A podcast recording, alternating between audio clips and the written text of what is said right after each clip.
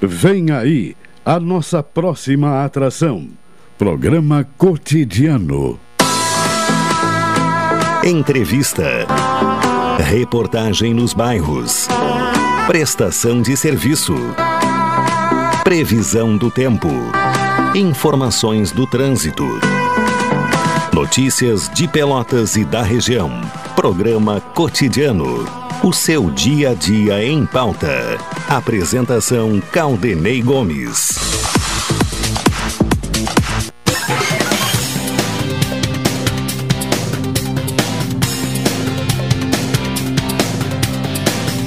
Boa tarde, ouvintes! Está no ar aqui na Pelotense mais uma edição do programa Cotidiano. Terça-feira, 21 de junho de 2022, céu nublado, possibilidade de chuva, temperatura baixa.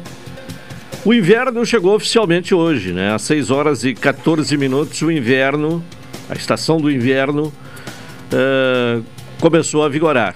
Porém, o, o, clima de inverno ele já está entre nós há algum tempo, né?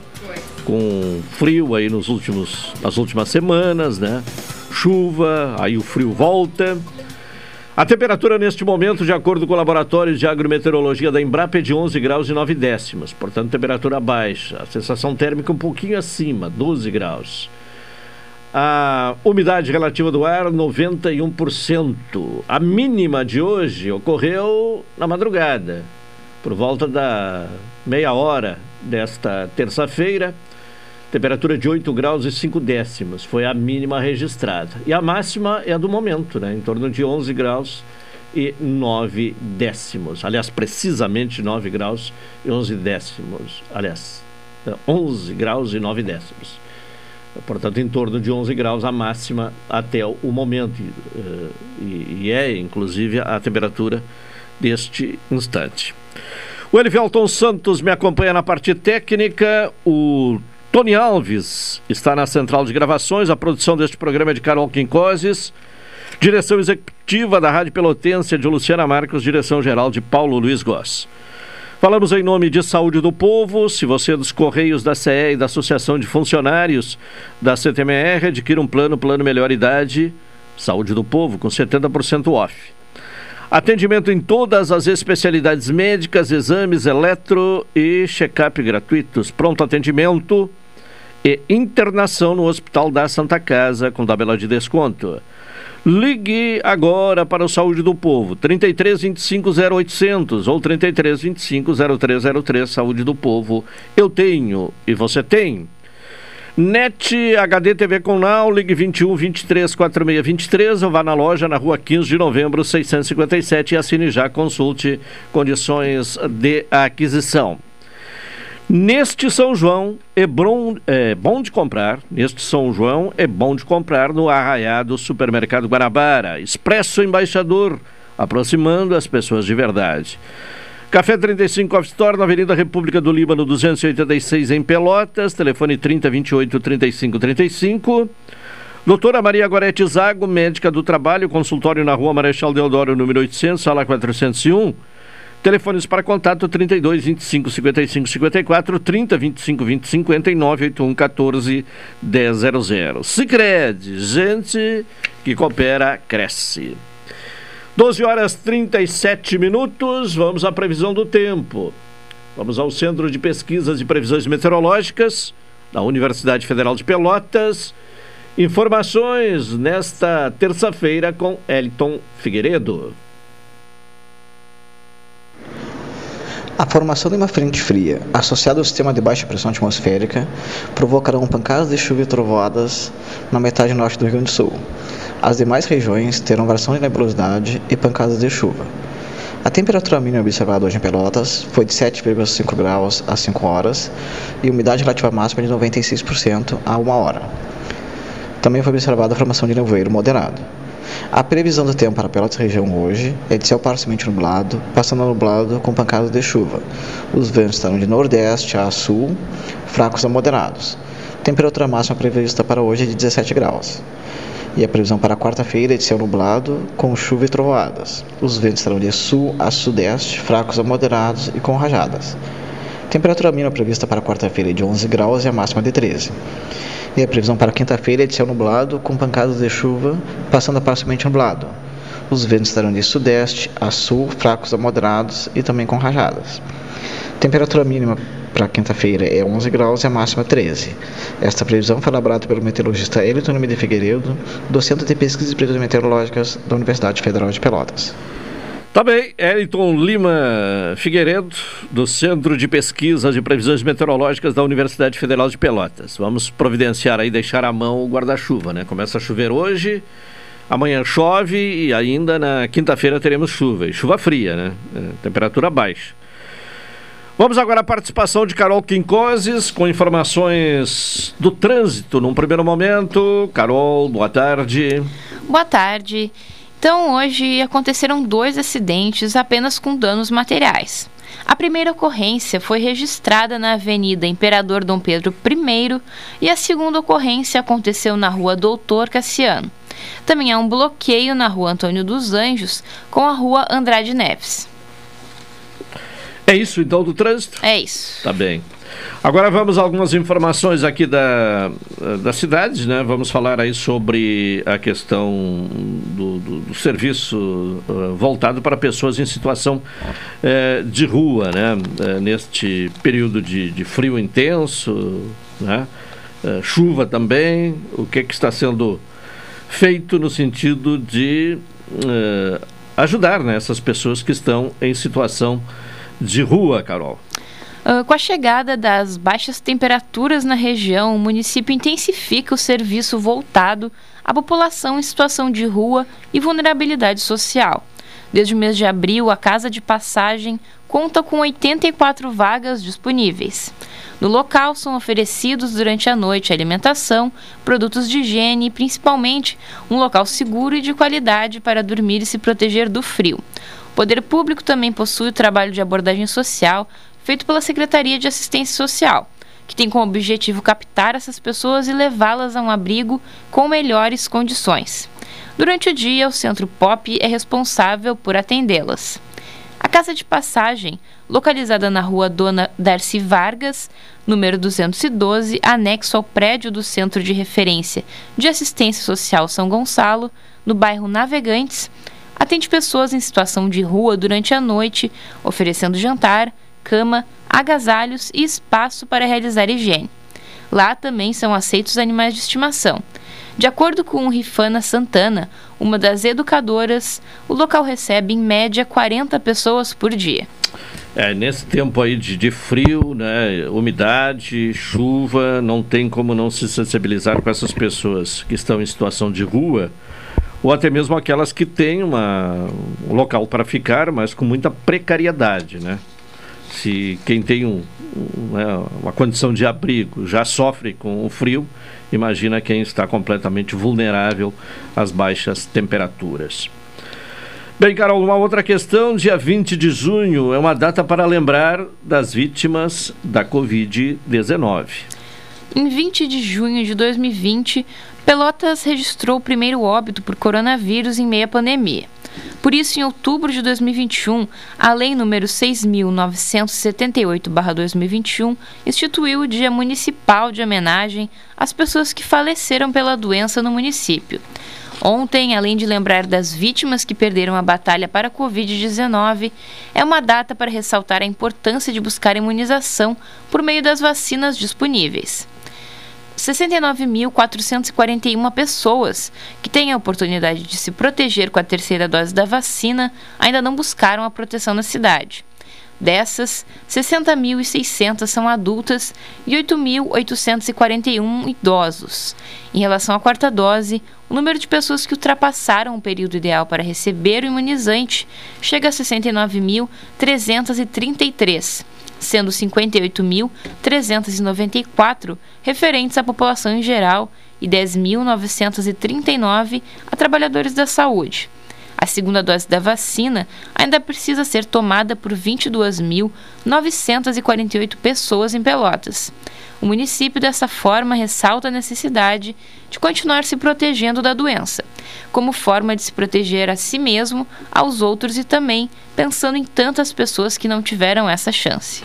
É, e nossa lembrança, né, das pessoas que uh, morreram por conta da Covid-19 e, e, e, todos nós temos alguém conhecido, né? Eu, no meu caso, vários conhecidos uh, e colegas de trabalho, inclusive, né? Não aqui da Pelotense, mas de outras atividades, de outras empresas da atividade aqui em Pelotas que se foram, né, com a Covid-19. Nossos sentimentos às famílias que ficaram lutadas durante este tão difícil momento da pandemia, né? E, e chama atenção esse número, né? 22.998 ou 22.998 pessoas que não tomaram a, a, segunda dose, sequer completaram né, o, a primeira etapa de, de, vacinação, não tomaram a segunda dose, né? Uh, já depois disso foi disponibilizada a terceira dose e agora a, a quarta dose já está sendo disponibilizada inclusive para pessoas com mais de 40 anos.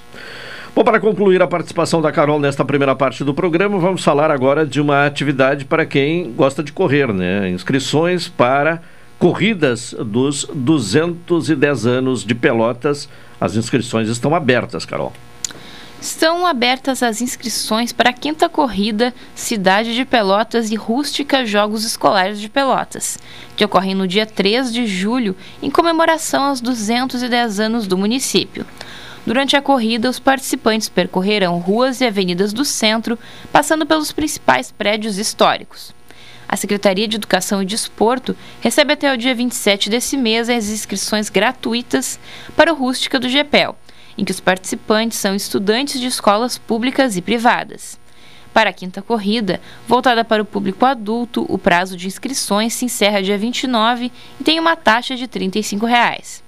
Os vencedores até a quinta colocação receberão troféus e todos que concluírem a prova irão ganhar medalha de participação.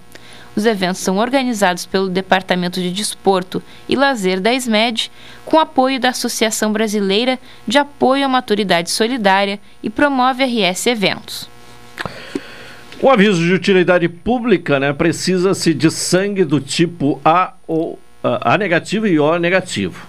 Portanto, tipos A negativo e O negativo, em nome de Celeida Ivone Lemos de Souza. Doações, né, os doadores devem comparecer no Hemocentro Regional de Pelotas. A urgência na doação dos sangues A uh, negativo e O negativo para Celeida Ivone Lemos de Souza. 12h46, intervalo, retornaremos em seguida. Esta é a ZYK 270, Rádio Pelotense, 620 kHz. Música, esporte e notícia.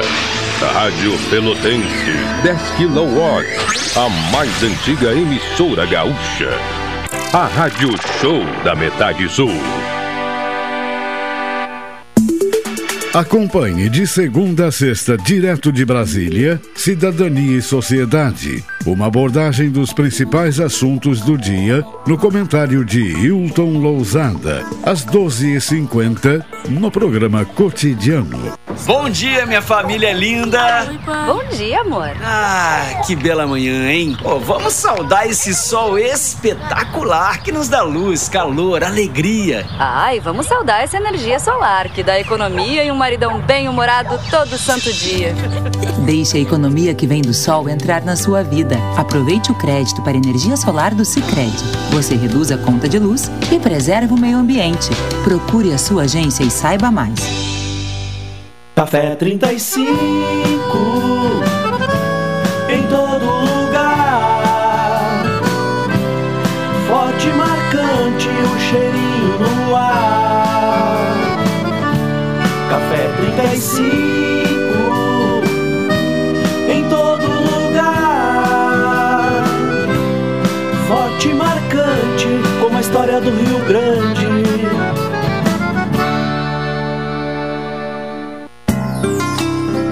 Doutora Maria Goretti, médica do trabalho, realiza exames de admissão, demissão, mudança de função, retorno ao trabalho e laudo PCMSO, Programa de Controle Médico de Saúde Ocupacional.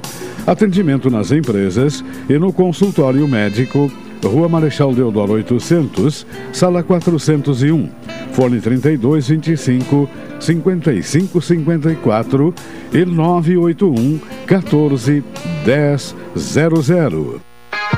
Seu happy hour agora tem lugar certo. Boteco da Colina.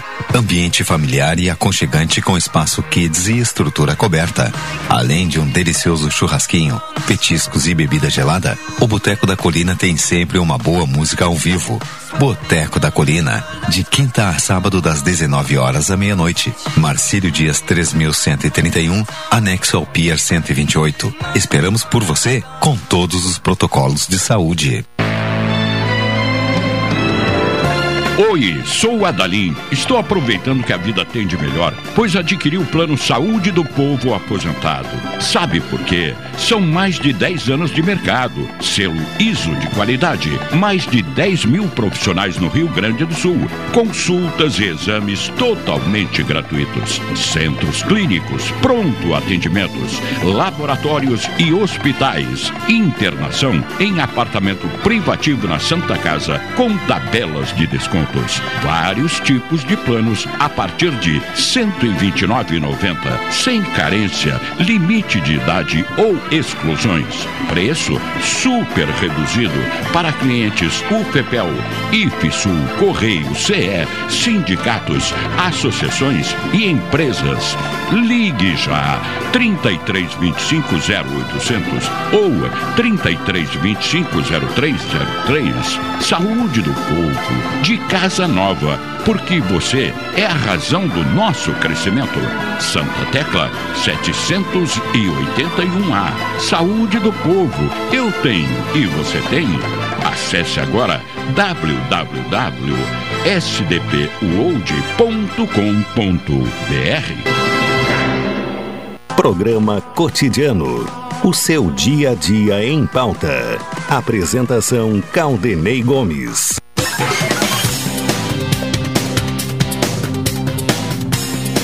Doze cinquenta e um, programa cotidiano. Neste São João é bom de comprar no arraiado Supermercado Guanabara. Expresso Embaixador, aproximando as pessoas de verdade. Café 35 Off Store na Avenida República do Líbano, 286 em Pelotas. Telefone 3028 3535. O momento agora de ouvir o comentário de Hilton Lozada. Direto de Brasília, Cidadania e Sociedade. Uma abordagem dos principais assuntos do dia no comentário de Hilton Lousada. Hilton Lousada, boa tarde. Boa tarde, Caldenei. Boa tarde, ouvintes da Pelotense. Quais destaques, quais os temas que você traz aí de Brasília nesta terça-feira? Bem, Caldenei, é, dois registros iniciais rápidos. O primeiro registro é uma carta em preparação a ser enviada pela Confederação Nacional da Indústria aos pré-candidatos à presidência da República, sugerindo um aumento dos investimentos no setor de transportes por parte do governo federal. Conforme um estudo da CNI, o governo precisaria aumentar os investimentos em transportes, passando dos atuais 0,4% para 2% do PIB com o objetivo de tentar minimizar os gargalos e tornar o processo de escoamento interno de cargas mais adequado. Segundo a carta, intitulada provisoriamente de Transporte de Cargas Abrindo Novos Caminhos, será informado a, aos presidenciáveis que países que fazem fronteira com o Brasil, como a Argentina e o Paraguai, destinam percentualmente mais recursos para o setor de transportes do que os que atualmente são destinados pelo Brasil. Segundo registro, outro registro importante diz respeito às exonerações do secretário de Planejamento e Desenvolvimento Energético do Ministério das Minas e Energia e do secretário adjunto essas exonerações elas influenciam diretamente no processo de revisão das chamadas garantias físicas das hidrelétricas. As garantias físicas representam um, um importante fator a ser considerado na política de planejamento energético do país e influenciam, por consequência, o planejamento das empresas, tanto o planejamento energético quanto o planejamento comercial. Fala-se em Brasília que um dos motivos para o país ter vivenciado a ameaça de racionamento e uma crise energética foi a dificuldade de fazer o controle sobre as chamadas garantias físicas, ou seja, a quantidade de água efetivamente existente nos reservatórios das hidrelétricas. Esse é um assunto que está sendo tratado com prioridade pelas autoridades e certamente terá desdobramentos. O primeiro assunto que repercute em Brasília é a previsão feita pelo Comitê de Política Monetária do Banco Central, dando conta de uma desaceleração na atividade econômica. Segundo a ata do Copom, divulgada agora no início da manhã, existe a previsão de uma desaceleração da atividade econômica de forma mais acentuada. As informações estão contidas na ata da reunião ocorrida na semana passada. A mesma reunião que decidiu por aumentar a taxa básica de juros da economia, a Selic, em meio ponto percentual, elevando a taxa de juros para 13,25% ao ano. O Banco Central informou também que, para conter a inflação, ainda alta, disseminada por toda a economia, precisará elevar os juros e mantê-los elevados por um período de tempo maior. O Copom disse ainda que o cenário inflacionário internacional é afetado por uma demanda por bens que está persistentemente alta, pelos choques de oferta ligados à guerra na Ucrânia e ainda pela política chinesa anti-Covid. A próxima reunião do Copom está prevista para os dias 2 e 3 de agosto e tudo indica, até o momento, que haverá um novo aumento da Selic. Não custa lembrar que as ações tomadas pelo Banco Central têm efeito ao longo do tempo tais reajustes na taxa de juros se refletirão no médio prazo. Isso significa que os aumentos sucessivos na taxa básica de juros serão sentidos com bastante força em 2023. Na hipótese de a inflação de 2022 terminar o ano acima de 5%, o presidente do Banco Central deverá enviar uma carta pública explicando os motivos do descumprimento da meta. Segundo a lei que autorizou a autonomia do Banco Central, é dever da autoridade monetária assegurar o poder de compra da população. No ano passado, a meta já foi descumprida e o presidente do Banco Central precisou escrever a carta. Um segundo assunto que repercute em Brasília é a troca de comando na Petrobras, ocorrida após a renúncia do então presidente José Mauro Ferreira Coelho. Envolta em pressões de todas as ordens, a troca de presidente já deixou de ser algo relevante do ponto de vista do impacto. O Brasil está conseguindo manter um estado de crise permanente, alimentando a dificuldade em diminuir o preço dos combustíveis com medidas de impacto duvidoso, se não irreais a preocupação tardia com a elevação dos preços dos combustíveis, elevação esta que já ocorre há mais de um ano, tem feito o país viver sobressaltos. E aqui falo de sobressaltos econômicos, tendo em vista que a influência do preço dos combustíveis, de todos eles, afeta em maior ou menor grau o exercício da atividade econômica em todo o país.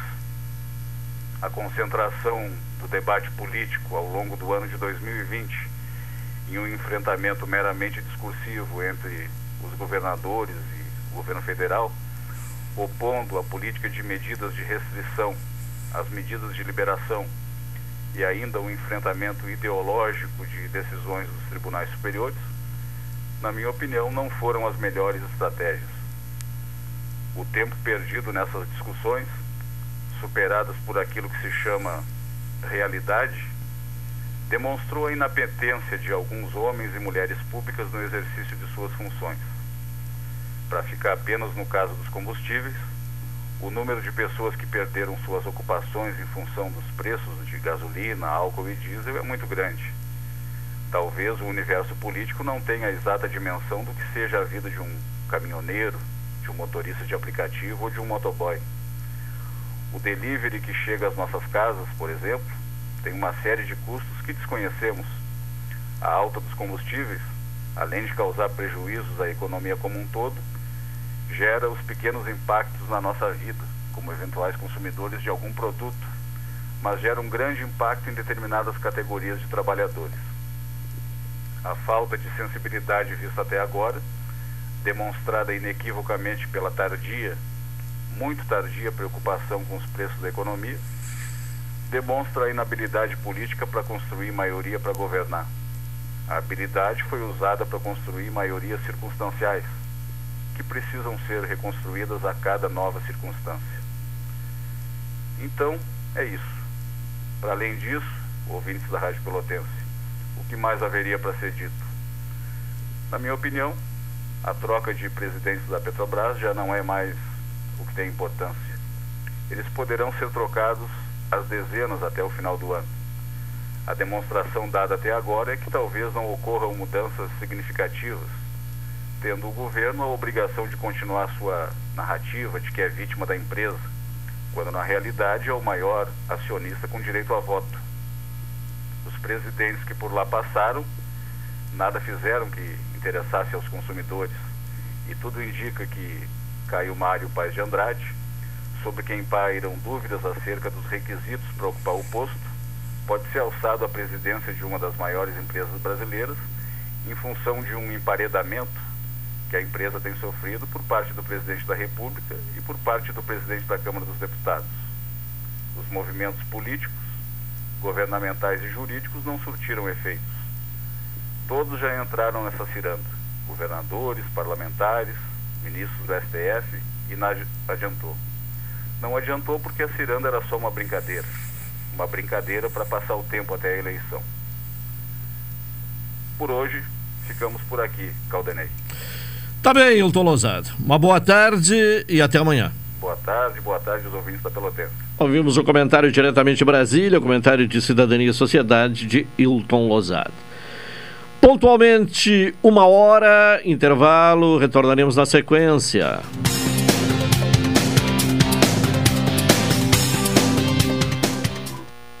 Esta é a ZYK 270, Rádio Pelotense, 620 kHz.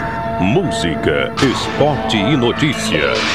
Rádio Pelotense, 10 kW, a mais antiga emissora gaúcha. A Rádio Show da Metade Sul. A energia solar é a alternativa que reduz a sua conta de luz e protege o meio ambiente. E o Sicredi é o seu grande parceiro. Em 2021, liberamos um bilhão de reais em crédito para geração de energia solar no Rio Grande do Sul. Vamos juntos construir um mundo melhor? Faça seu financiamento com a gente. Aqui no Sicredi, o dinheiro rende uma sociedade mais próspera e sustentável. Café 35 em todo lugar. Forte marcante o cheirinho no ar. 35 em todo lugar. Forte e marcante como a história do Rio Grande. Expresso Embaixador. Novos horários de ônibus para Pelotas, Rio Grande, Porto Alegre e Piratini. Informações no Instagram, arroba Expresso Embaixador ou no site www.expressoembaixador.com.br. Durante a pandemia, o serviço de bordo cortesia está suspenso para a segurança dos passageiros. O transporte de pessoas com necessidades especiais com passe livre valerá na modalidade direto. Os horários estão sujeitos a alterações e o tempo de duração de viagem está sujeito às condições da estrada. Expresso Embaixador. O futuro é hoje.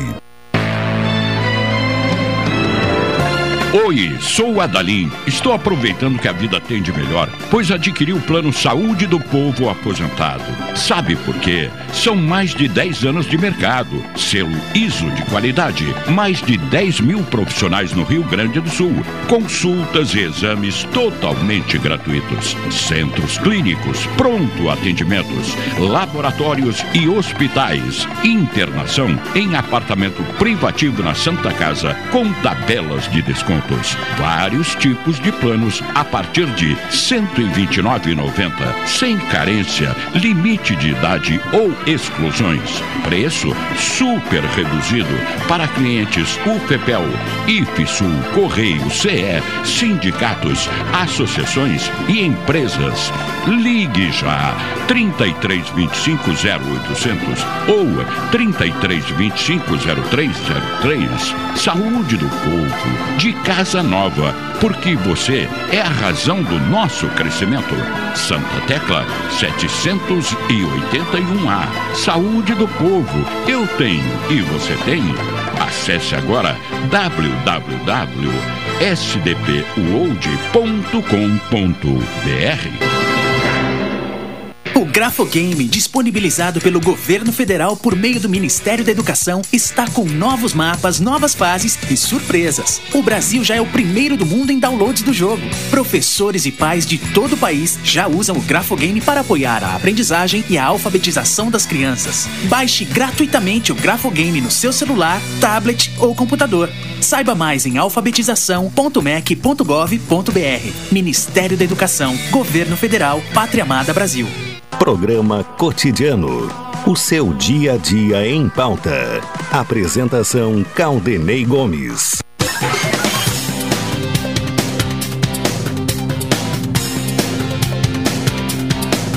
Uma e cinco, estamos de volta com o programa cotidiano Saúde do Povo. Se você é dos Correios da CE e da Associação de Funcionários da CTMR, adquira um plano, plano Melhor Idade Saúde do Povo com 70% off. Atendimento em todas as especialidades médicas, exames, eletro, check-up gratuitos, pronto atendimento e internação no Hospital da Santa Casa com tabela de desconto. Ligue agora para o Saúde do Povo, 33 25 0800 ou 33 25 0303. Saúde do Povo, eu tenho e você tem. Contato com o deputado Pedro Pereira, deputado estadual do PSDB. Deputado, boa tarde. Boa tarde, amigo Claudinei. Boa tarde, família pelotense. Ouvintes da nossa querida Pelotas, da minha Canguçu, da região, estado, país e mundo via internet que nos ouve neste momento. Bom, alguns temas que estaremos tratando com o senhor. Este projeto de lei 3.995-2019, que prevê a implantação de sistemas de energia solar fotovoltaica em prédios públicos de propriedade do Rio Grande do Sul. A sua justificativa para este projeto, deputado? Casanê, esse projeto tem dois objetivos. Um, ah, nós estamos, acabamos de passar por a, um aumento brutal do aumento da, da conta de luz devido à falta de chuva, principalmente no, no norte do país, sudeste do país, oeste, enfim. E, além disso, a energia hoje ela polui. Está aí o efeito estufa, está aí o meio ambiente sofrendo. Então esse projeto, além de ser energia limpa, energia solar, ela também traz economia. E no meu hospital de Canguçu eu tive a prova. O hospital gastava por mês 80 mil de luz. Nós colocamos ali emendas nossas, 1 milhão e 400. A hora que estiver toda funcionando, em vez de 80, 80 mil reais por mês, vão gastar 30 economia ela varia entre 65% e 70%.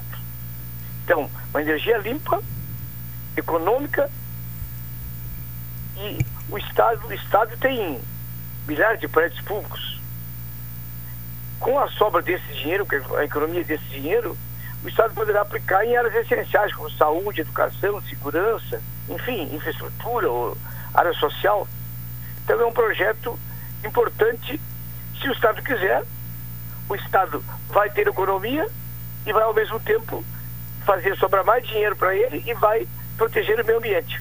Esse é o objetivo do projeto. Certo. Bom, uma outra questão é o projeto. Até já conversamos aqui, né, sobre a, a sua proposta uh, que prevê que as indústrias farmacêuticas, laboratórios e distribuidoras doem medicamentos ao Estado.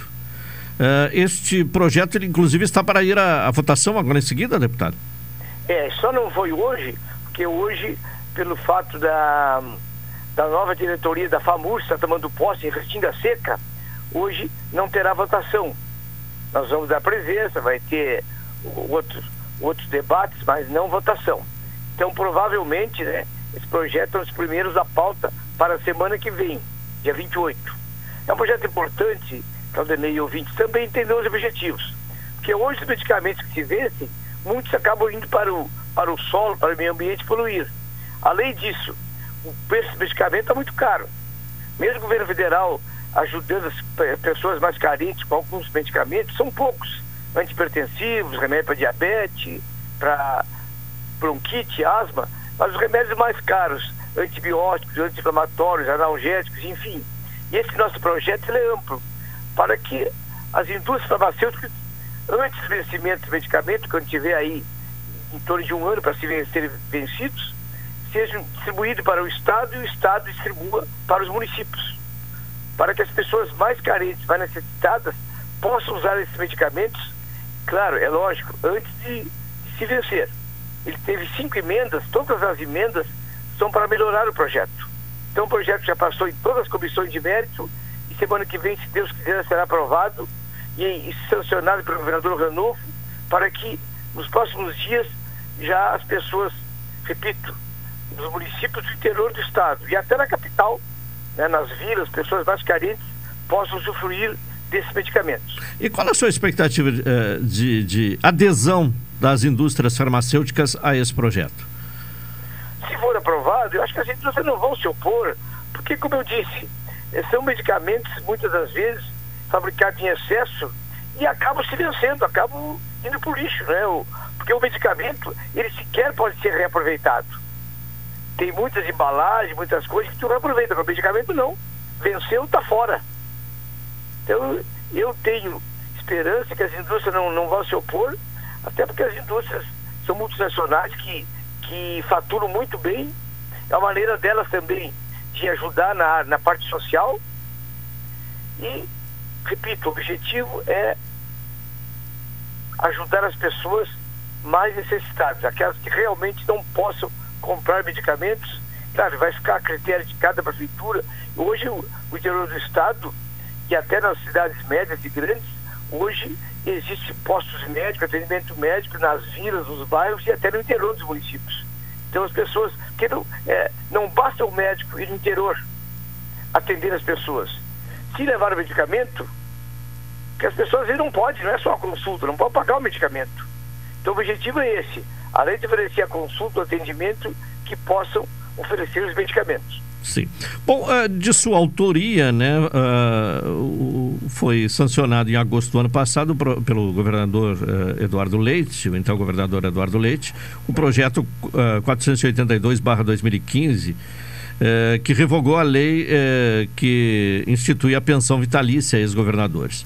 Bom, o, esta semana houve polêmica aí em relação ao, ao valor, né, um subsídio pago a ex-governadores, que o governador Eduardo Leite eh, recebeu, eh, denominado como pensão, né, por quatro anos. Eh, inclusive, o, o, o ex-governador Eduardo Leite até já anunciou que está abrindo mão desse valor. Mas eu gostaria da sua opinião, como é que o senhor viu toda esta polêmica em torno desta pensão? Claudinei, é uma briga que ainda estamos peleando. Quando eu estive em Brasília, em novembro do ano passado, eu estive no STF, na PGR, pedindo a eles, colocando documentação, e eu não tenho dúvida, questão de dias, nós vamos vencer. Eu digo nós é, é, o, povo, é o povo gaúcho. Que é inadmissível que, fora o governador Eduardo, nove ex-governadores e quatro viúvas viessem recebendo 30.500 por mês, sem justificativa. Todos eles com várias aposentadorias, eu já falei, vou repetir, que a gente recebendo mais de 100 mil advogados, professores universitários, bancários, é, ex-governador, ex-deputado federal, ex-senadores, é, gente, inclusive assim, cargos absurdos, do caso da segunda viúva do Facínio Brizola, que é a namorada dele no Rio de Janeiro, recebe pelo Rio de Janeiro e pelo Rio Grande do Sul. Porque dos 27 estados da federação, somente nove ainda pagam. Somente nove. E aí, até eu lembro bem, hoje eu falava numa outra emissora lá da, da região das, da região do litoral e eu dizia, o vereador Eduardo, ano passado, numa reunião nossa né, no Palácio, ele brincava comigo. Eu vou ter que me candidatar a outra coisa, me eleger, porque o deputado Pedro tirou minha aposentadoria. Imagina o governador Eduardo, que fez um belo trabalho, tem que reconhecer isso.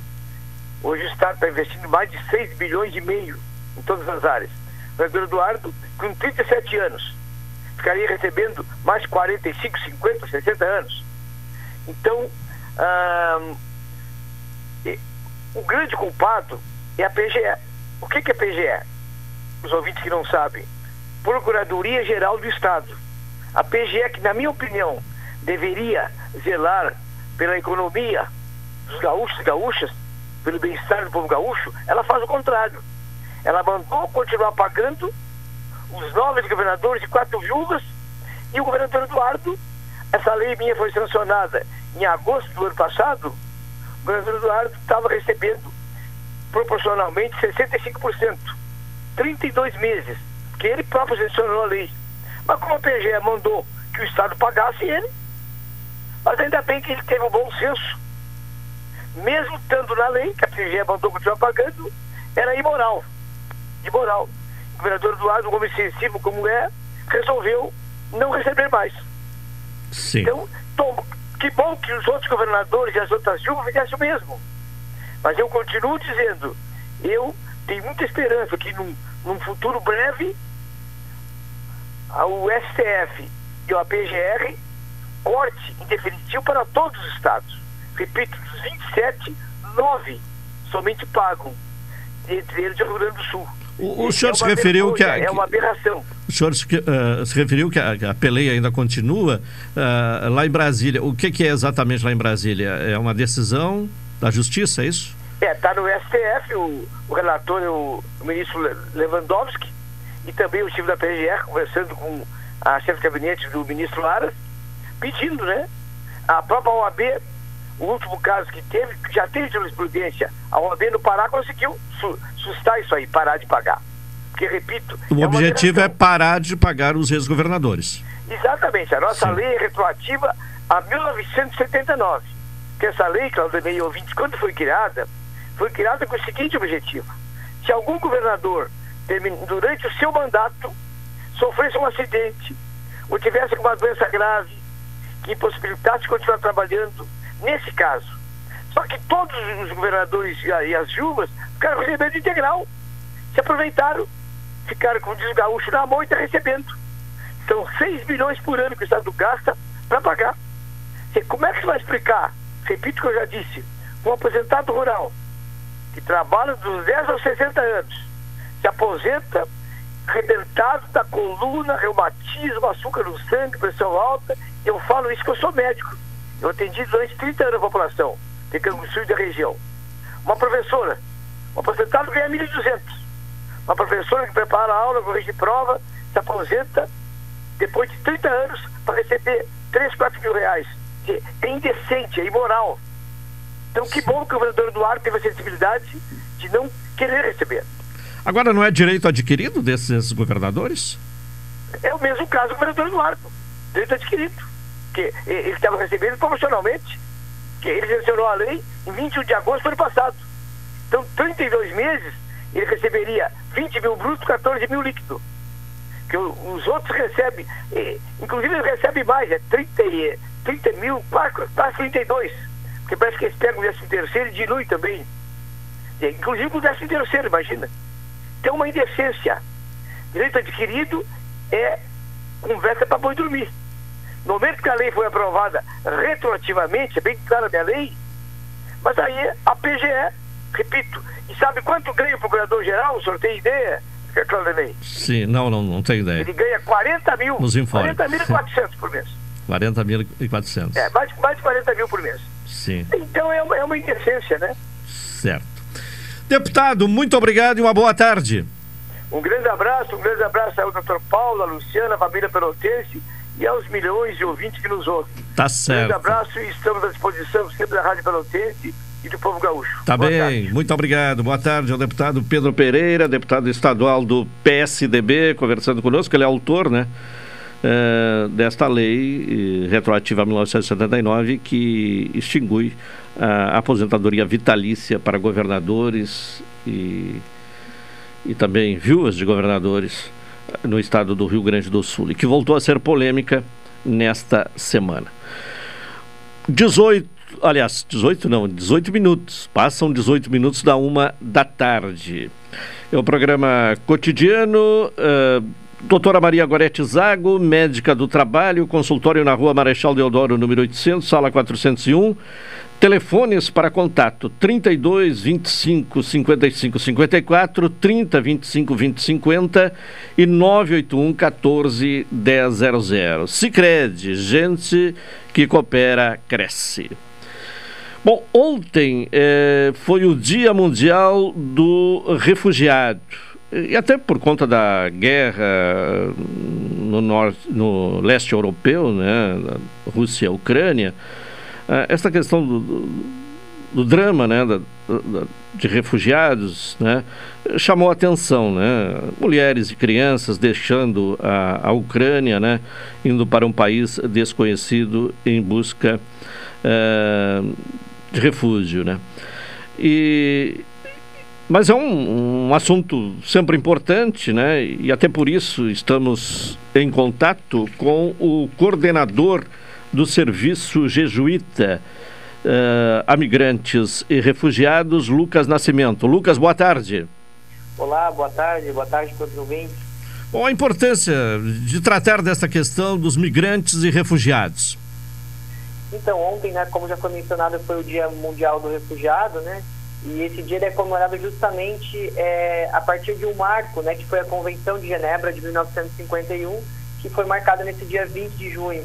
Então acho que é importante a gente falar sobre, né, sobre o direito dessas pessoas, sobre a proteção dessas pessoas que hoje chegam, né, muitas já estão no Brasil e continuam chegando em busca dessa proteção internacional. Então acho importante a gente falar sobre esse dia e pensar como que nós também brasileiros estamos acolhendo essas pessoas hoje no país, né? Bom, qual é a rede que se tem aqui no Rio Grande do Sul para receber é, essas é, pessoas que vêm de outros lugares, especialmente refugiados de outros países? Então, nós temos é, organizações internacionais, temos sociedade civil, né, como nós, que estamos presentes em mais de 50 países também, e temos outras organizações também, como municípios, Estado, envolvidos nessa recepção, né? tanto para pensar políticas que apoiem essas pessoas na chegada, facilitem a documentação, mas também projetos que trabalham nessa parte da integração local, né? que é o acompanhamento é, e esse apoio ao migrante, ao refugiado, para que ele consiga acessar as oportunidades de emprego, oportunidades de qualificação, para poder se integrar no país. Bom, aqui no Rio Grande do Sul, há uma ideia de quantos refugiados nós temos? Então, é um dado muito difícil de se ter, né? Porque são pessoas que estão em movimento. Então, nós temos pessoas que chegam, é, que solicitam sua documentação e com esse dado a gente poderia ter mais ou menos uma noção, né? Mas as pessoas continuam em movimento. Então, a gente pode olhar, por exemplo, para a questão dos venezuelanos. Pelo próprio programa de interiorização do governo federal, a gente teve aí cerca de 10 mil pessoas que já chegaram no estado, né? Somente venezuelanos. Mas aí nós temos outras, muitas nacionalidades também, pessoas que já estão aqui há mais tempo.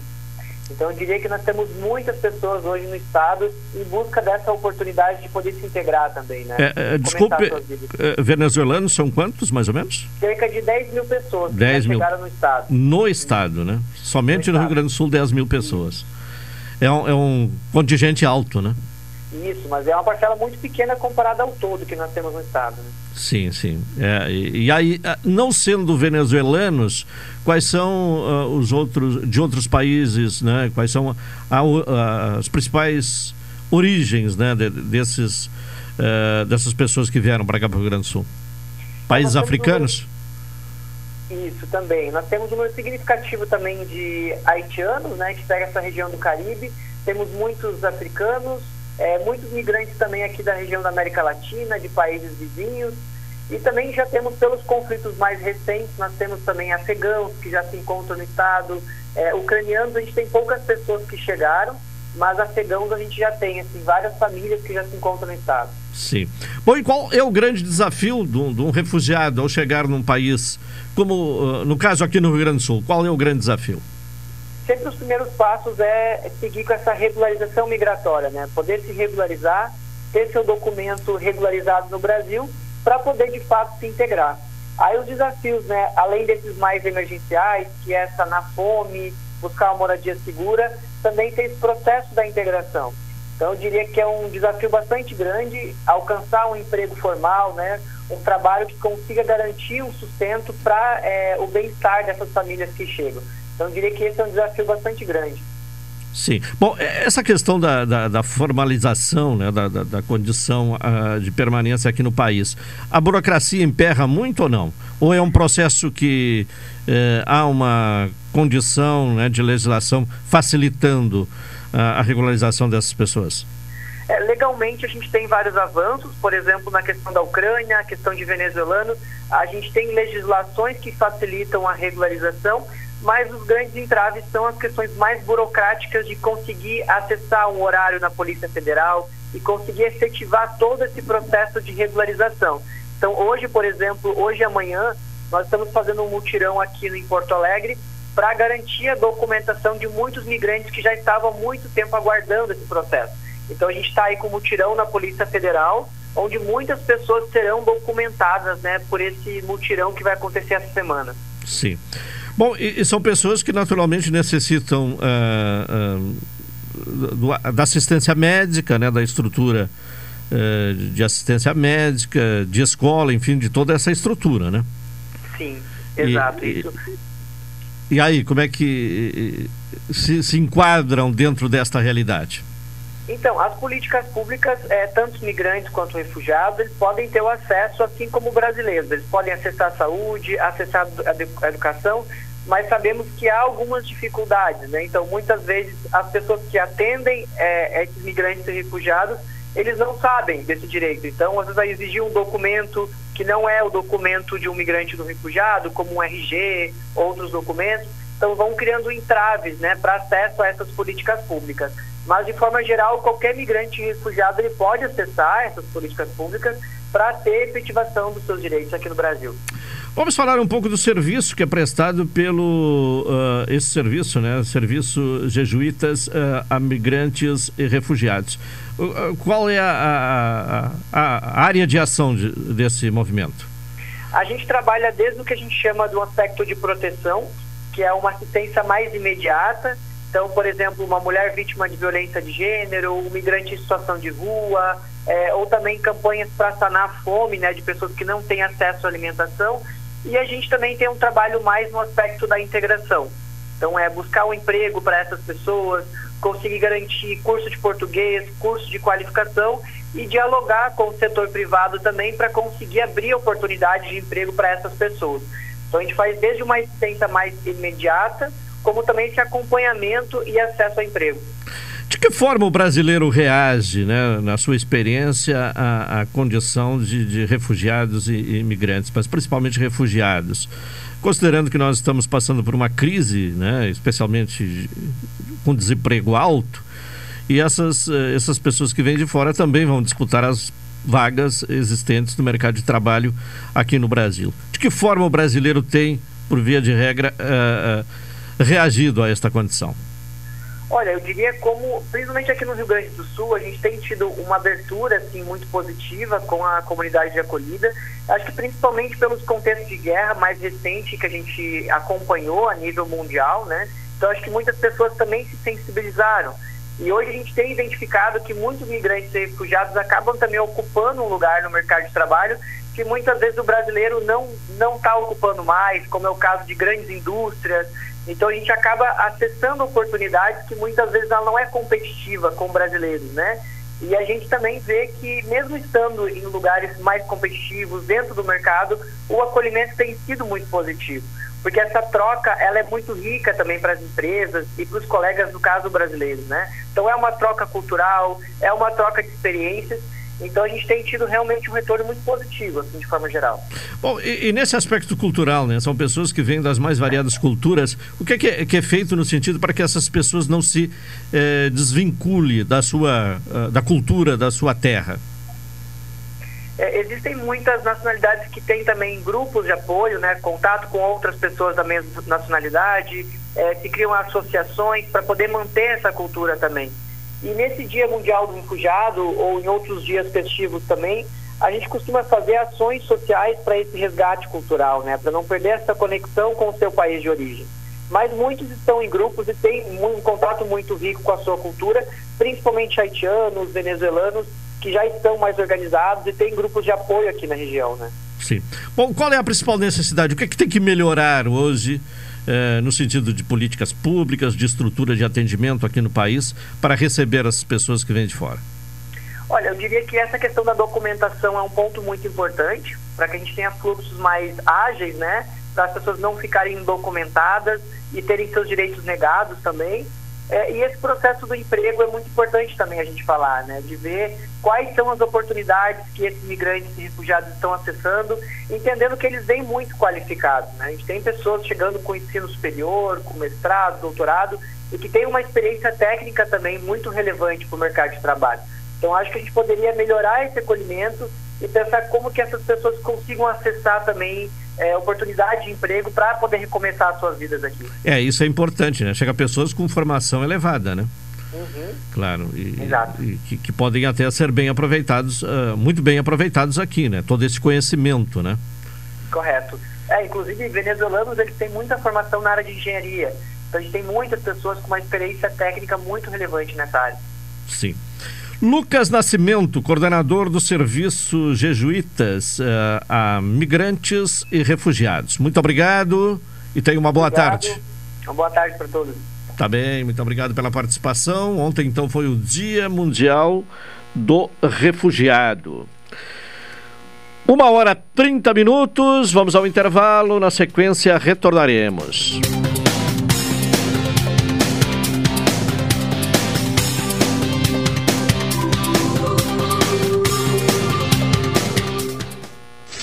Esta é a ZYK 270, Rádio Pelotense, 620 kHz. Música, esporte e notícia. Rádio Pelotense, 10 kW, a mais antiga emissora gaúcha. A Rádio Show da Metade Sul. Ajudar os jovens na escolha da carreira profissional, o governo federal, por meio do Ministério da Educação, criou o Soutec, um aplicativo com um teste de interesses que indica qual é o seu perfil profissional. Recomenda cursos técnicos que combinam com você e mostra as instituições que oferecem cada opção. Baixe o app e faça o teste. Ministério da Educação. Governo Federal. Pátria Amada Brasil. Oi, sou Adalim. Estou aproveitando que a vida tem de melhor, pois adquiri o plano Saúde do Povo Aposentado. Sabe por quê? São mais de 10 anos de mercado, selo ISO de qualidade, mais de 10 mil profissionais no Rio Grande do Sul, consultas e exames totalmente gratuitos, centros clínicos, pronto atendimentos, laboratórios e hospitais, internação em apartamento privativo na Santa Casa com tabelas de desconto descontos. Vários tipos de planos a partir de R$ 129,90, sem carência, limite de idade ou exclusões. Preço super reduzido para clientes UFPEL, IFSUL, Correio, CE, sindicatos, associações e empresas. Ligue já 3325 0800 ou 3325 0303. Saúde do povo casa nova, porque você é a razão do nosso crescimento. Santa Tecla 781A. Saúde do povo. Eu tenho e você tem. Acesse agora www.sdpuold.com.br. Eu cuido de mim com o SUS, tirando dúvidas e me prevenindo de doenças com sexualidade responsável. Eu cuido de mim com o SUS, acompanhando a saúde dentária para sorrir sem medo de ser feliz. Eu cuido de mim com o SUS e, e o SUS, SUS cuida de, de todas. O Ministério da Saúde é SUS. É o governo federal zelando pela saúde das brasileiras em todas as fases da vida. Saiba mais em gov.br barra saúde da mulher. Ministério da Saúde, Governo Federal, Pátria Amada Brasil. Chegar a um destino mais seguro depende de todos nós. Por isso, a Expresso Embaixador tem um recado. Faça sua parte e vacine-se assim que estiver disponível para você. Em breve, poderemos viajar com ainda mais tranquilidade. Enquanto isso, continue se cuidando, usando máscara e álcool em gel. E se precisar pegar a estrada, estamos preparados para levar você com segurança. Expresso Embaixador, aproximando as pessoas de verdade. Café 35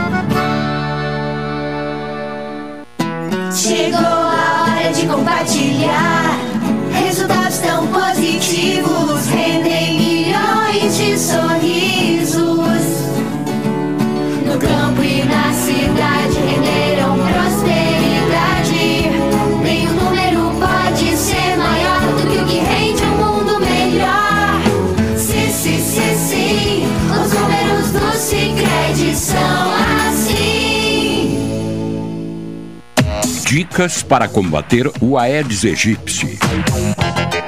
Vasos de plantas acumulam água e são ótimos locais para o mosquito se desenvolver. Assim, deve-se colocar terra nos pratos que ficam embaixo dos vasos, pois ela manterá a umidade para a planta e evitará a reprodução do mosquito. Rádio Pelotense 620 AM. Todo mundo ouve no combate o Aedes aegypti.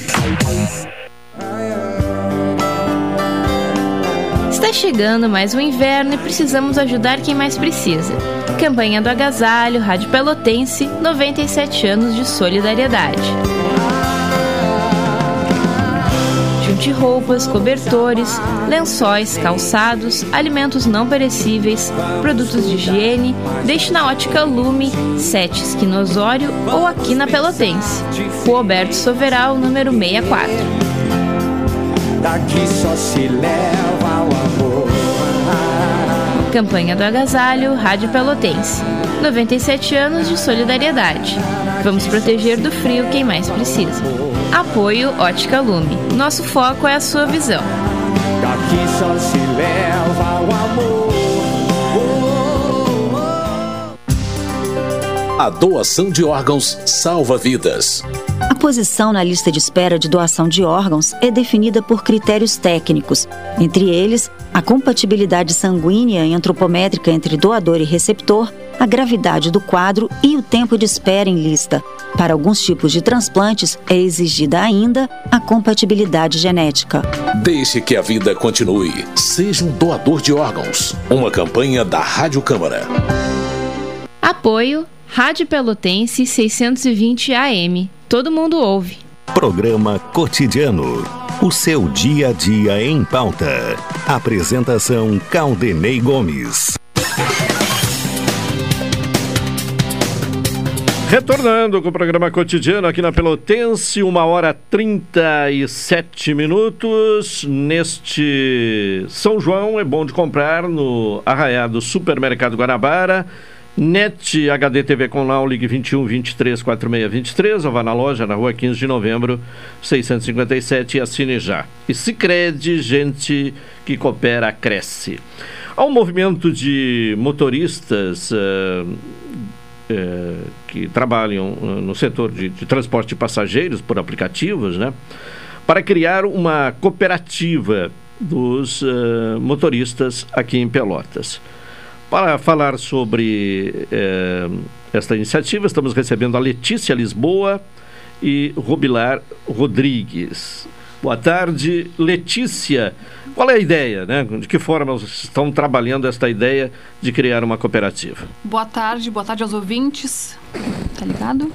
Tá, Ahn, mais próximo só ao microfone. Ok. Ah, com essa questão da- das plataformas ah, multinacionais não valorizarem seus motoristas, né? E cada vez mais eles arrumam uma forma de punir motorista com suspensões, meio que colocando o motorista de castigo, né? E sem falar também nas taxas que eles cobram da gente, a Uber mesmo cobra hoje em dia 40% de- das nossas corridas, a, a 99 cobra 30 mais ou menos, né, Rubilar? Exatamente. E então, assim, ó, a gente já vem um tempo aí questionando, tentando ver melhorias para a categoria. E aí surge, então, a Comapa de Araraquara, em São Paulo. Ah, alguns colegas me procuraram para falar a respeito e a gente ah, procurou saber e resolvemos ir a São Paulo para conhecer. E nós achamos bem interessante assim o- a forma como eles criaram, os ganhos são bem mais atrativos. Eh, os motoristas lá eles ganham 95% das corridas e fica 5% para a plataforma.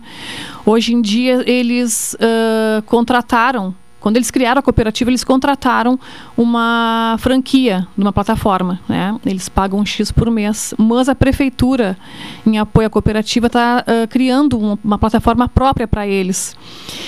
E, então a ideia é, é trazer para cá também. Agora, dia 1 de julho, eles têm uma reunião, até vou participar, é uma reunião online, ah, que eles vão concretizar lá ah, um, entre três, três cooperativas, a de Goiás, Maranhão e a de Araraquara, que é a criação de uma central. Essa central ela vai disponibilizar sinal para todo o país. Que nem a Uber faz e a 99, né? A cidade tal vai poder baixar o aplicativo, cadastrar motorista e passageiros. Então, isso é uma ideia de cooperativas, é uma ideia de intercooperativas. E é aí que a gente está tentando formalizar a nossa aqui, fazer a criação, registrar, para ter a oportunidade de ser beneficiado com essa central e a gente usar o sinal deles. Sim. Uh, Rubilar, eh, o- os motoristas se eh, uniriam através de uma cooperativa e aí teriam então um aplicativo próprio, é isso? Exatamente. É, os motoristas. Boa tarde. Boa tarde É. a todos vocês. Boa tarde ao, aos, aos ouvintes, né? E como es- estou pouco tempo em Pelotas, né? E eu descobri que essa aqui é uma das rádios mais antigas mais do Brasil, antigas. né? É a terceira mais A antiga do terceira mais Brasil e a do mais antiga do estado. Exatamente. É pioneira no Rio Grande É do Sul. pioneira. Ah, assim, nós estamos em fase de construção com os motoristas, né? Eh, procurando conversar, levar a ideia, né? Porque, como disse a Letícia, hoje nós somos eh, empurrados a trabalhar 12, 16, 18 horas, né? Para ter um lucro, né? E com a cooperativa, né, tendo em vista a, a de Araraquara, que foi visitada, hoje os motoristas já não fazem mais essa carga horária porque ganha 95%, né, do seu lucro é dele. Então, a, a ideia que nós queremos passar para os nossos colegas é que é, de tempos melhores, porque por que não nós motoristas todos unidos criar, não criarmos é, uma coisa boa para nós, né? E, e a cooperativa vem para isso. Sendo que futuramente, creio eu, que esse serviço será levado para este caminho de cooperativas, até porque ah, o Araraquara é o celeiro, digamos hoje, brasile- brasileiro de cooperativas. Não existe só cooperativa de motorista lá, existe cooperativa de pedreiro, existe cooperativa de cozinheira. Então lá é o celeiro. Nós vamos buscar no celeiro do Brasil o exemplo para trazer para Pelotas. E hoje, nessa, nessa construção que nós estamos fazendo, né, Letícia, é conversar e trazer os motoristas para dentro da cooperativa e alcançarmos o maior número de motoristas, trazendo benefício não só para o motorista, como para o próprio passageiro. E dá, eh, com o aplicativo próprio, eh, ter um preço competitivo né, no mesmo padrão eh, dessas multinacionais? Eu vou te dar um exemplo assim. Hoje a 99, ele nos a corrida mínima, não minto, a Uber, a corrida mínima é de 5,50, tá? para o passageiro deve ser o que? Uns seis reais? É. Por aí. Vamos dar um exemplo. Que a cooperativa cobrasse R$ 5,50 né, do passageiro, nós iríamos ganhar mais ainda. A gente, a gente ia estar co ah, cobrando menos e estaríamos ganhando mais ainda do que a, a- que a Uber nos Em oferece. função desse percentual. Exatamente. na- que é maior.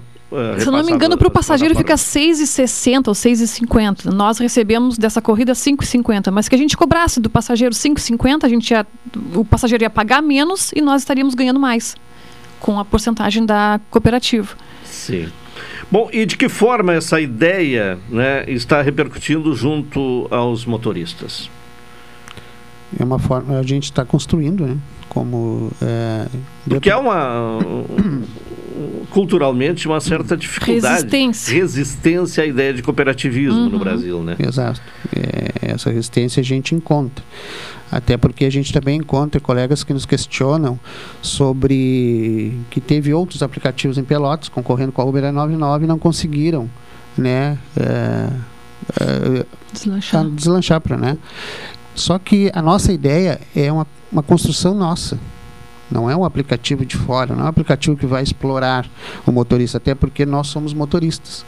E nós estamos hoje dando oportunidade aos motoristas ter o seu próprio negócio mesmo, né? É, na união de todos. Então, essa construção, hoje dentro de Pelotas, existe vários grupos de motoristas. Né? E, e a gente está procurando cada grupo, conversando com cada grupo e explanando o que nós queremos trazer.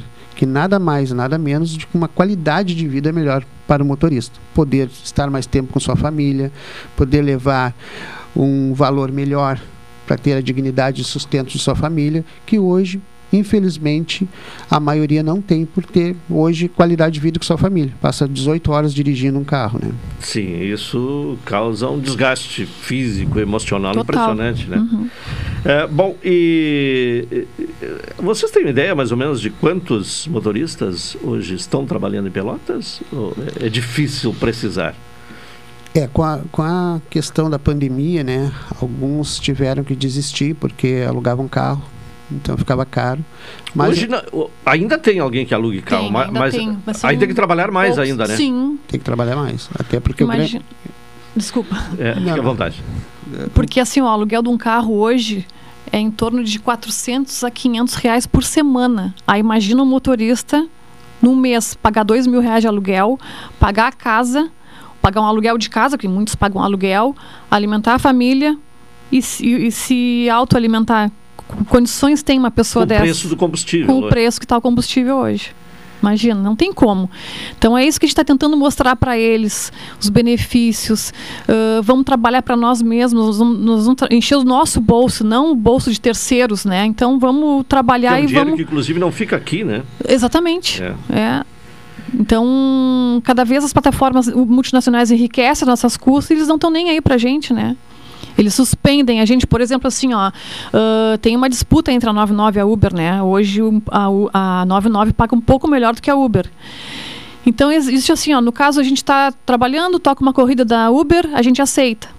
Daqui a pouco, em seguidinha, toca uma da 99, toca- a gente acaba escolhendo a que melhor nos paga, né? Então acaba prejudicando também o passageiro lá que está aguardando. Mas eh, é assim, infelizmente, que aconte- que acontece. Então a gente quer, com a cooperativa, acabar com isso aí, sabe? Eu sei que tem muita gente que vai, vai continuar trabalhando com as multinacionais, mas eh, a gente quer aos poucos mostrar que a cooperativa vai trazer melhores benefícios financeiros e entre outros, né, que é a questão de daqui a pouco faz aí um convênio com uma rede de postos de gasolina para fazer um valor melhor, uma autopeças, né? Então isso tudo a cooperativa vai buscar em prol do motorista. Sim. Bom, é, essa questão da, da penalização, de que forma se dá? o- o- Então, a você 99, eu já fui suspensa por 12 horas pela 99 pelo cancelamento, por eh, rejeitar corridas. Tipo, eu tô trabalhando, tô fazendo, tô no meio de uma corrida pela Uber, tocou uma da 99 e eu rejeitei. Eles suspendem a gente por 12 horas, 6 horas, se- no caso de muita suspensão. E a Uber também acam- a- acaba fazendo isso também. Sim. Bom, se vingar essa ideia da cooperativa e aí eh, houver ah, um aplicativo próprio, o, a desvinculação uh, dessas plataformas multinacionais ou, ou, ou, continuariam vinculados? Não, continuariam, porque tem muito motorista que acaba, vão acabar fazendo por elas, né? Vão, vão acabar atendendo as, as corridas delas. Momento, né, é, nós vamos fazer fortes, testes, né? né? É. Vamos buscar passageiro, vamos buscar motorista. Quanto mais motorista estiver trabalhando, mais uh, os, os, passageiros serão atendidos, porque não adianta a gente ter 50, 200 motoristas e o passageiro não não existiu passageiro para a plataforma da cooperativa. Então nós vamos fazer uma divulgação antes de abrir o sinal aqui. Nós queremos fazer uma divulgação, tipo uns dois meses, um mês antes, pegar firme nisso aí para a gente poder trabalhar junto. Motorista com passageiro. O Rubilar, de que forma uh, o preço do combustível com os reajustes acumulados aí que chegam a valores elevadíssimos, tem interferido nessa atividade? É, hoje, com o aumento do combustível, praticamente o motorista é 50% combustível e 40% que sobra para ele. Sim. E isso, isso já tirando também o, o percentual, o percentual que, da, que, é pago a, da plataforma. aplicativos.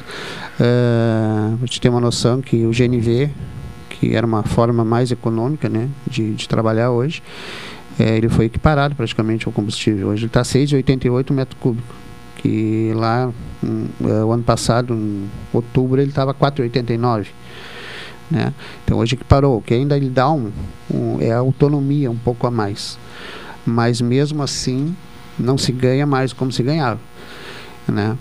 Então é o grande vilão hoje. É o combustível para o motorista, é um dos grandes vilões.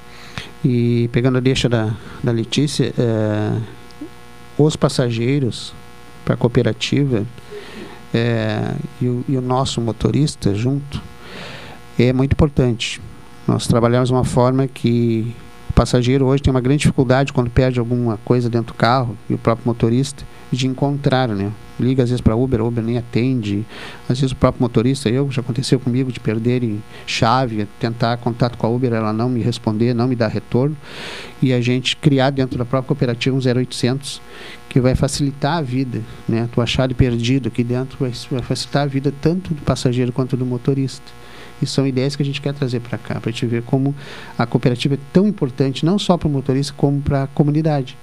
Né? E outra coisa, vai legalizar o trabalho, uma legalização, vai ter uma cooperativa legal ali, legalizada dentro da lei, para que todos nós possamos trabalhar com tranquilidade e assim buscarmos parceiros, né? junto parceiros como disse a Letícia, postos, é, borracharias, buscar até mesmo parceria com o próprio município. Sim. Né? Hoje o, o, motorista ele é cadastrado no MEI, ele tem algum, alguma contribuição ou não? Ou, ou, ou contribui de uma forma, se quiser, de uma forma uh, autônoma? Muitos têm o MEI e muitos contribuem pelo, com o INSS, né? Sim, de, uh, autônomo. Autônomos, autônomo, é. é. E, mas não há nem essa não existe essa obrigatoriedade, né? Não, no momento que a gente que houver a regulamentação na cidade, nós vamos ter que ou optar pelo MEI ou o INSS. Como é que está aquele projeto? Não chegou a avançar, né? Então, o ano passado a gente formou uma comissão, né, para tratar do decreto com a prefeita Paula e tinha uma, um item ali que queria cobrar 2% das plataformas, né? E a gente achou um absurdo os 2% e a gente estava tentando negociar com ela para diminuir. Uh, na última reunião, o Rubilar uh, compareceu, eu não pude por um problema pessoal, que eu perdi um familiar. E então ela resolveu deixar o decreto em stand-by, né, engavetar e posteriormente construir um novo decreto conosco para que ficasse bom para a prefeitura e para os motoristas. E agora, com essa questão da cooperativa, nós vamos, uh, sim, após a criação dela, procurar o município para voltar a retomar esse assunto. Porque também nós precisamos, além de regulamentar, a gente precisa dos espaços, né? Destinado para embarque e desembarque, que a gente não tem. Na área central ali, Osório Deodoro, é muito difícil ali da gente embarcar ou desembarcar um passageiro. Os agentes de trânsito estão sempre ali. É, não pode parar em fila dupla. Às vezes dá até rapidinho para parar ali, mas eles estando ali, eles multam a gente. Então, já que não, não pode, então nos disponibilizem um espaço de embarque e desembarque. Na rodoviária lá, aquela parte de baixo é dos taxistas, a gente respeita muito isso. Então a gente quer tentar, quem sabe, lá em cima né, um ponto para motoristas de aplicativo. Isso tudo a gente vai retomar a conversa com a prefeita e vamos tentar aí o apoio dela junto à cooperativa também e esses espaços aí que a gente precisa tanto. Sim. Uh, e, e, como é que está a relação com os, uh, com os uh, taxistas? Aqui em Pelotas, lá no início que chegou esse serviço de aplicativo, houve muito conflito em algumas outras cidades, né? mas aqui sempre foi pacífico, né? É, no início assim era meio complicado, mas agora tá tranquilo assim, a gente se respeita. Até eu penso que não tem que ter briga entre motorista e taxista, porque daqui a pouco ali um tá empenhado na rua, nada, nada impede da gente parar e ajudar. Ou a gente tem o costume sempre de apoiar um motorista de aplicativo quando dá um assalto, algum problema dentro do carro, né? A gente está sempre junto. O pessoal ali avisa e o pessoal corre e vai atrás. Então, eu acho que não tem que ter essa briga, essa disputa entre taxista e motorista aplicativo, porque nós estamos aí para trabalhar, a gente está trabalhando aí tentando nos manter, é, ganhar o pão de cada dia e a gente tem que estar tá unido, porque ninguém sabe o dia de amanhã. Um pode precisar do outro, né? Sim. Chegou a surgir algumas ideias né, de, de regulamentar a, a atividade através de uma legislação federal. Vocês uh, chegaram a acompanhar isso ou não? O deputado Henrique Fontana tem falado muito nessa possibilidade, né, de para que as, os motoristas de aplicativo possam ter os direitos assegurados, né, como inclusive a contribuição previdenciária. Vocês chegaram a acompanhar essa questão ou não? Ou acham difícil que isso venha a ocorrer? É, eu, eu tenho é, a minha visão, né? Acho que eu acho que tudo que tu vai construir é, dentro de leis para categorias, eu acho que primeiramente tem que ouvir a categoria. Né? O, que, o que aconteceu aqui em Pelotas com o decreto. A prefeita nos ouviu, a prefeita nos recebeu e ouviu os nossos anseios. Né? Naquele momento, ela, a gente teve duas reuniões e ela disse para nós que queria construir junto conosco. E é a mesma coisa uh, ao, ao, governo, aos deputados. Uh, eu acho que primeiro tem que ouvir a categoria, para ver os anseios da categoria. Não, não adianta criar projetos para nós, dizer, dizer, ah, nós vamos criar um projeto assim, porque tem que ter direito assim, sem ouvir o motorista ainda. Né? Porque tem que realmente ver a base do motorista. Muitos até desconhecem o que realmente o motorista passa na rua, o que, que o motorista, uh, a carga né, que, que carrega em gastos, né? Então e, eu, e, e, nessa questão de gastos tem que ser projetado também o, o desgaste do carro, né? Exatamente, é. que é muito é, grande, muito grande, é muito grande, né? É. O desgaste do carro é enorme. Tu, tu tem hoje carros aí que eu mesmo agora há pouco fui trocar um pneu ali, dois pneus, saiu quase mil reais. Então, Sim, e há o desgaste de mecânica, né? Sim, mecânica. Que é preciso uh, haver a revisão, né? Sim, trocar de óleo a cada 100 quilômetros, né? Sim. É mais Mas mil é, quilômetros. queria dizer, referente à prefeitura, que eu participei da, da última reunião do, do decreto da, da prefeita, uh, a relação entre a prefeita e aquela comissão que, que, esteve lá, junto não só a prefeita, tinha alguns vereadores lá, né? Eu não vou falar, não vou citar o nome de todos, de, eu não me lembro de todos e não vou citar, senão vai ficar é, chato. Mas assim, ó, a prefeita, ela nos recebeu muito bem. A gente tem um diálogo, é, né? É, hoje tem um vereador que tem mais ali um acesso que nos conversamos bastante. E por enquanto o decreto ficou parado porque eu acho também o motivo da pandemia que houve, a gente não pode se reunir mais. E essa questão, naquele momento, a gente é, conversou com a prefeita, porque se colocasse naquele momento da pandemia os 2%, poderia acontecer de que a, a Uber mesmo, que é uma das plataformas que quando se cobra muito dela, ela se retira. Né? E o nosso grande medo naquele momento era que? A retirada da Uber, ela se retirar daqui de Pelotas e deixar, naquele momento, tínhamos uns 6 a, a 8 mil motoristas rodando. Aí deixar 8 mil, de 8 mil pessoas desempregadas naquele momento. Então ela entendeu e ela nos compreendeu e por isso que o decreto hoje está ali ainda, como disse a Letícia, stand-by, esperando o momento, que eu acho que não é agora o momento é, ainda com pandemia, não era o momento adequado da gente discutirmos, né? Bom, uma questão que chegou uh, através de ouvinte, né? Ele, ele levanta a seguinte questão: quando vai ao supermercado fazer compras, solicita uma corrida e fica, na maioria das vezes, até 30 minutos esperando por alguém, por algum motorista, aceitar a corrida. Uh, por essa dificuldade de demora para que motoristas. Uh, por que essa dificuldade e demora para que motoristas aceitem corridas quando se trata de supermercados? Há uma certa resistência? É, não é uma resistência, na verdade é o que, que acontece com a, com a grande, a grande maioria. Hoje, como tu disse, a, a grande maioria dos motoristas, não são, mas tem uma grande parte que migrou para o GNV, né? E quando tu cai no teu carro, eh, eu mesmo, eu tenho GNV no meu carro. Então, quando cai em mercado, eu não tenho como fazer esse mercado.